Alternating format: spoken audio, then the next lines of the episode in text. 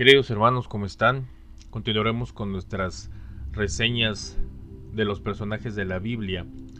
Y el día de hoy toca el turno de Saúl. Pero, ¿y quién es Saúl?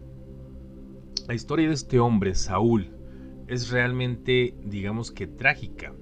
Él era un hombre con mucho potencial como dirigente, sin embargo falló de manera desafortunada.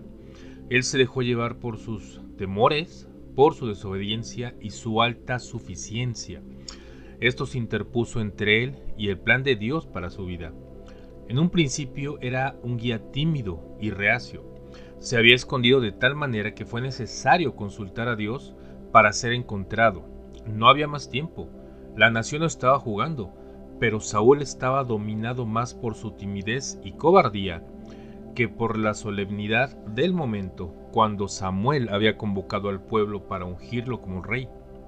Su humildad le dio resultado al principio de su gobierno, pero a lo largo de su vida, él tuvo que decidir entre obedecer a Dios o ir en contra de él. Es triste saber que eligió lo peor para él. Cuando gobernó tuvo grandes victorias por obedecer a Dios y tuvo grandes fracasos cuando se enfocó en sí mismo. El hombre de Dios siempre tiene que trabajar en las partes de su carácter y fortalecerlas. Lo que otros creen de nosotros no es tan importante como lo que Dios ve en nosotros. A Saúl el éxito se le subió de pronto a la cabeza. La humildad perdió ante su soberbia. Ofreció holocaustos a pesar de que el ofrecerlos solo estaba reservado para los sacerdotes. Él se tomó atribuciones que no le correspondían desobedeciendo a Dios, se empezó a sentir autosuficiente.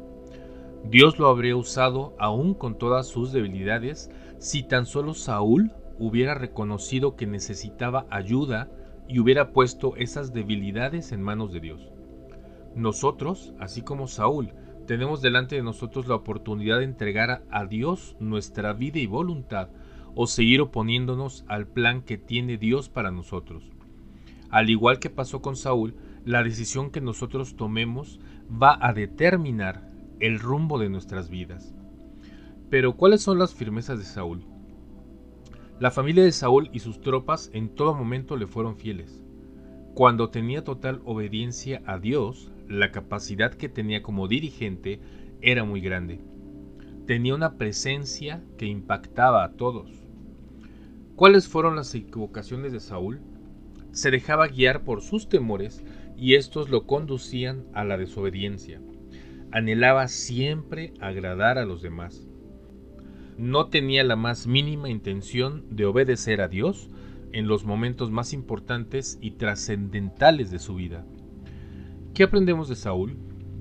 Dios quiere nuestra obediencia sincera, no que tengamos acciones y rituales que no le agradan. Aunque nos sea difícil obedecer a Dios, debemos de saber que siempre es lo mejor.